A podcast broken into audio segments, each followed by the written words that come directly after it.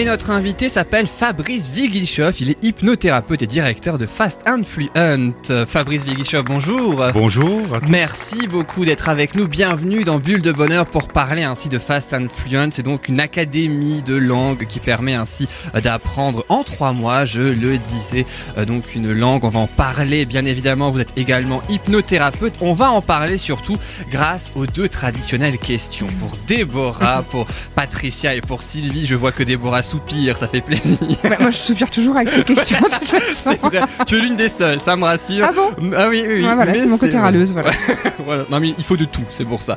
Alors, je rappelle le principe il y a évidemment deux questions, trois possibilités de réponse. À vous de trouver la euh, seule et unique bonne réponse. On passe tout de suite à la première question sans plus attendre. Quelle affirmation concernant notre invité Fabrice Vigichov est vraie? Est-ce que proposition A, à votre avis, il joue du clavier depuis ses 3 ans? Est-ce que proposition 2, il s'est spécialisé en neurosciences appliquées? Ou proposition numéro 3, il est titulaire en tout de 3 masters? Alors, à votre avis, Patricia, Sylvie et Déborah, il joue du clavier depuis ses 3 ans, il s'est spécialisé en neurosciences appliquées, il est titulaire en tout de 3 masters. Patricia. Le clavier, je pense pas trop, c'est Mozart. Ça va faire plaisir à Fabrice Je dirais peut-être la 2. Donc tu dis que la 2 est vraie, les neurosciences appliquées. Sylvie, qu'est-ce que tu dirais? Ouais, j'aurais dit ça aussi. Ouais. Les neurosciences appliquées, toi Déborah? Oui.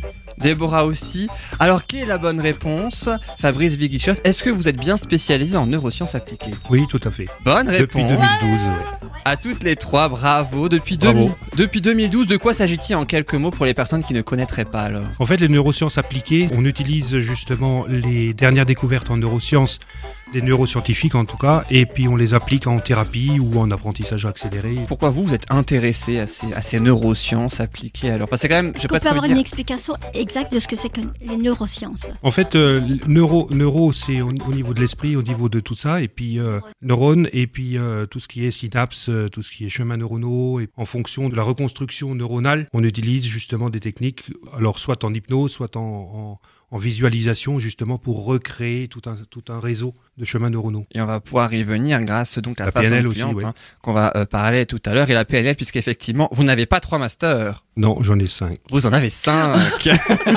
eh oui, trois masters en hypnose ericksonienne et deux masters Et deux en en PNL. PNL, hein. Je crois que Sylvie, tu connais la PNL toi. Oui, oui, alors euh, je...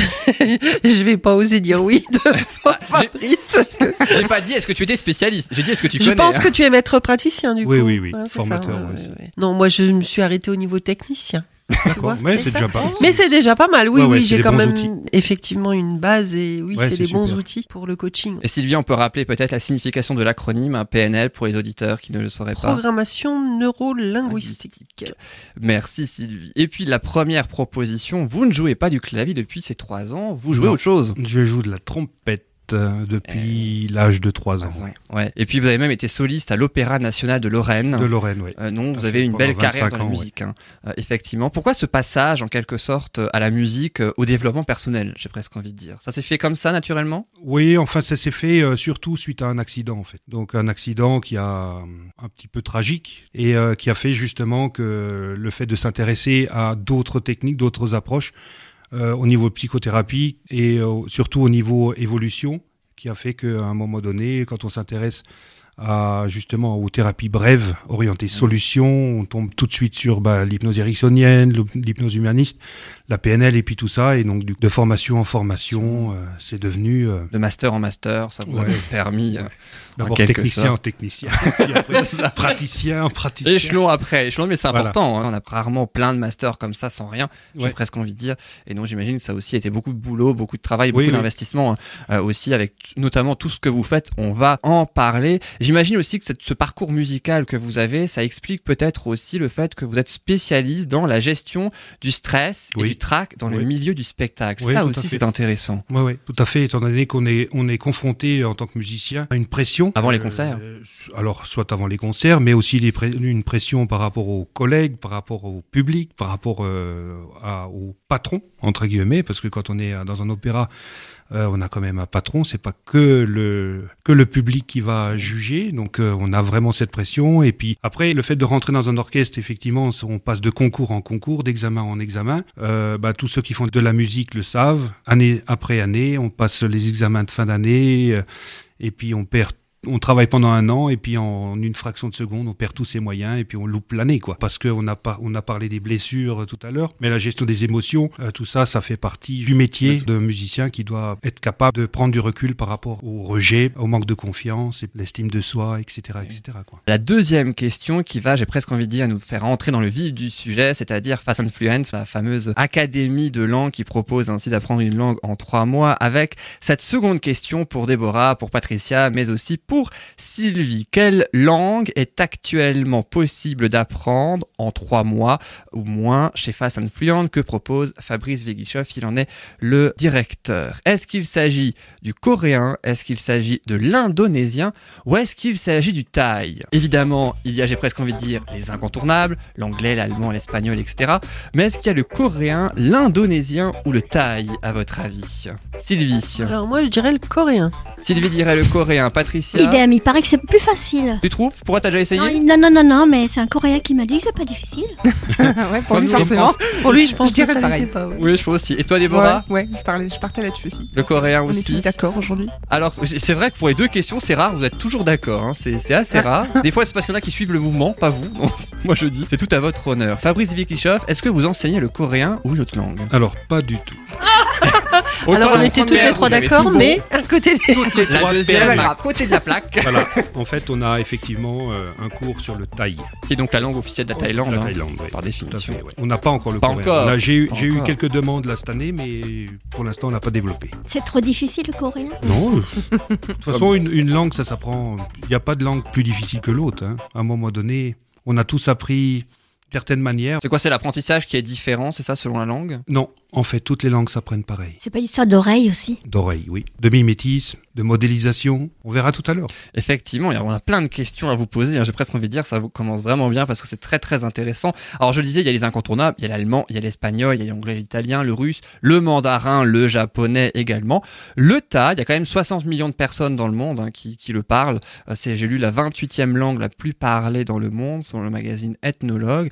Expliquez-nous le concept de Fast and Fluent qui a été créé, je crois, il y a 5 ans, hein, c'est ça Ouais, il y a cinq ans par euh, Bertrand Billet, mon prédécesseur, où moi j'ai repris Fast and Fluent euh, au mois de juillet dernier. Notre force, c'est surtout parler une langue et pas apprendre une langue. Donc il y a vraiment deux choses différentes. Pourquoi? Parce qu'en fait, beaucoup de personnes apprennent des langues et ne savent, ne savent vraiment pas la parler. quoi. Aujourd'hui, euh, au collège, au lycée, on apprend l'anglais, l'allemand, mais combien ont le courage ou, osent justement la parler parce qu'en en fait, il y a énormément de blocages qui arrivent justement en période scolaire qui font qu'à un moment donné, on garde la langue pour soi. À l'école en général, tout ce qui est collège, lycée et compagnie, on a souvent deux ou trois heures seulement par semaine où on est assis sur une chaise en train d'écouter le professeur ou la professeure en train d'apprendre justement cette langue. C'est vrai que c'est pas forcément le meilleur moyen pour réussir à parler Oui. une langue. Tout à fait. Ce Quand on apprend une langue à l'école, on commence par du vocabulaire, ce qui est un peu normal, mais on a tout de suite les règles de grammaire, les conjugaisons, etc., etc. Alors que quand on regarde un bébé apprendre une langue à l'origine, il n'y a absolument pas de règles de grammaire, pas de conjugaison, pas de vocabulaire. En fait, il baigne dans un univers et puis c'est c'est son cerveau avec cette capacité de mimétisation qui fait que en fait la langue elle rentre tout seul. Et Fast and Fluent est basé justement sur ça, avec euh, effectivement des techniques qui permettent d'apprendre plus vite que le bébé, bien évidemment, parce qu'on sait déjà lire, on sait déjà utiliser nos muscles au niveau de la diction, on sait utiliser notre oreille pour euh, fabriquer des sons, alors que le bébé, lui, il apprend tout sur le Il y a tas. tout à apprendre. Ah oui, effectivement. Et Fast and Fluent, c'est 11 langues et plus de 1400 apprenants Ouais. dans le monde. Ouais, ouais. Donc c'est vraiment qu'il y a un vrai engouement là-dessus, que ça intéresse de plus en plus de personnes. Ouais, ouais. On prend le problème de l'apprentissage des langues à l'envers, en fait. On rentre pas dans les règles de grammaire ou les, les verbes irréguliers, etc., etc. Ça, ça vient en tout à la fin de la formation, parce qu'au début, on prône le fait de parler dès le jour 1. C'est-à-dire qu'à partir du moment où l'élève s'inscrit, bon, il y a le premier module où on l'accueille, où on dit comment ça va se passer, mais tout de suite derrière, on le met en relation, ou en tout cas avec un language buddy, un partenaire de langue qui justement va lui permettre de travailler son tout de suite directement la, la langue, euh, toujours en fonction de ce qui est important pour la personne qui veut apprendre une langue. Parce que ça sert à rien d'apprendre le vocabulaire sur euh, la politique étrangère si euh, en fait on est intéressé euh, pour aller dans un pays et découvrir euh, la gastronomie par exemple. À tout âge, on peut apprendre à tout âge facilement? Ah oui. Alors ça, on va arriver sur les, les croyances limitantes que j'adore Oui. parce qu'en fait, euh, Patricia, tu as fait une chronique dessus. on en est bourré, mois. on en est bourré, on en est euh, voilà. Et puis ces croyances limitantes. Donc, and Fluent, ça sert aussi à lever Ah oui, y a- tous les blocages, j'ai Oui. presque envie de dire, quels qu'ils soient, et pas seulement sur l'âge. Voilà, en fait, notre force, on va travailler surtout sur, sur euh, toute une stratégie, sur les stratégies, sur les, sur les croyances justement limitantes pour ouvrir vraiment l'esprit pour, euh, pour un apprentissage rapide. Alors, pour répondre à Patricia, euh, dans le temps, on pensait que en fait la mémoire et puis tout le, tout le, tout le système cognitif commençait à décliner à partir de 20, 25 ans etc., etc. Sauf que bah, les neurosciences ont découvert qu'en fait le climax de la mémoire ou du développement, on va dire des, de, de- justement du cerveau, c'est autour de 65 ans et pas de 20 ans ou 25 ans. Donc en fait les chemins neuronaux, les, les chemins J'ai neuronaux, encore un peu de temps alors. oui. Je te rassure moi aussi. Tu peux, tu- tu peux encore apprendre, Patricia, tu peux y aller. Ouais. Le taille. tu aimerais apprendre quelle langue, Patricia, là, comme ça, tout de suite euh, Le coréen, on m'a dit que c'était. Ouais. pas difficile. Euh, il est jamais trop tard en fait pour apprendre. On a une élève euh, qui s'appelle Christiane, euh, elle a 82 ans. Ah oui. Elle a 82 ans, elle parle, je crois, 14 langues. Ah oui, quand même. Elle parle 14 langues, ouais. Et elle a commencé à apprendre à 40, 45 ou 47 ans. Elle fait le tour du monde alors? Ouais, ouais, elle voyage tout le temps. Ah oui. Je pense que c'est peut-être aussi ce qui motive beaucoup l'apprentissage des langues, hein, le voyage. Oui, et en premier, plus, hein. si elle voyage, elle pratique, donc euh, Oui. forcément, Ouais. euh, la boucle est bouclée. Ouais, ouais. Et puis une fois qu'on a, qu'on a, qu'on a, on a appris une, on en a appris deux, on en a appris trois, après ça devient On y prend goût aussi. Ouais, et puis ça devient plus facile. Ah oui. Vraiment, parce qu'en fait, on adopte une nouvelle stratégie, une, une nouvelle méthodologie. Et vous, vous parlez combien de langues, Fabrice Villicher Pour l'instant, quatre et demi. Ah. Quatre et demi. J'aime bien l'ennemi. Alors- j'aime bien l'ennemi. Il faut, il faut, il faut savoir que, en fait, le français a été une langue apprise, pas une langue maternelle. Il y a quand même des gens qui n'y arrivent pas? Oui, ceux qui pensent qu'ils ne vont pas y arriver. Oui. La croyance limitante. Ont la croyance tellement arriver. forte qu'ils n'y arrivent pas. les personnes qui font partie de nos élèves, comme il y a vraiment des séances d'hypnose, il y a vraiment, on va dire, tout, tout un travail justement sur les croyances limitantes. À un moment donné, euh, c'est un jeu. La croyance, elle se détruit d'elle-même. À, à mesure que la personne progresse, dit ah oui j'ai pu parler euh, pendant deux minutes avec mon language buddy, on a parlé de ça, on a parlé de ça. Bon bah il y a toute une structure aussi. Hein, je veux dire on va pas commencer à partir dans tous les sens. Et ce qui est important aussi, c'est que quand on apprend une langue, c'est de savoir pourquoi on veut l'apprendre. Ça c'est important, c'est d'avoir euh, cet, cet objectif en tout cas de, de faire une bonne détermination d'objectif, si on re- rentre dans la PNL, de savoir exactement pourquoi tu veux apprendre, qu'est-ce que ça va t'apporter, etc., etc. Surtout pour parler une langue en trois mois seulement, Oui. ce qui est quand même un, un record. On voit pas ça tous les jours, en tout cas cette promesse-là. Pour parler vraiment une langue en trois mois, c'est-à-dire avoir juste les notions de base ou la parler presque à la perfection. À quel niveau on se situe? Euh, dans une discussion, tout ce qu'il y a de plus normal. Normal à l'étranger quand on voyage, en Tout ce tourisme, qu'il y a de plus exemple, normal, hein. un- en- grosso modo sur tous les sujets, mais on va pas rentrer dans des choses très pointilleuses, en tout cas très très Oui, spécifiques. on n'apprend pas de l'anglais Oui. technique, euh, par exemple. ou- Non, alors ça, c'est en euh, trois dans- mois, c'est déjà énorme.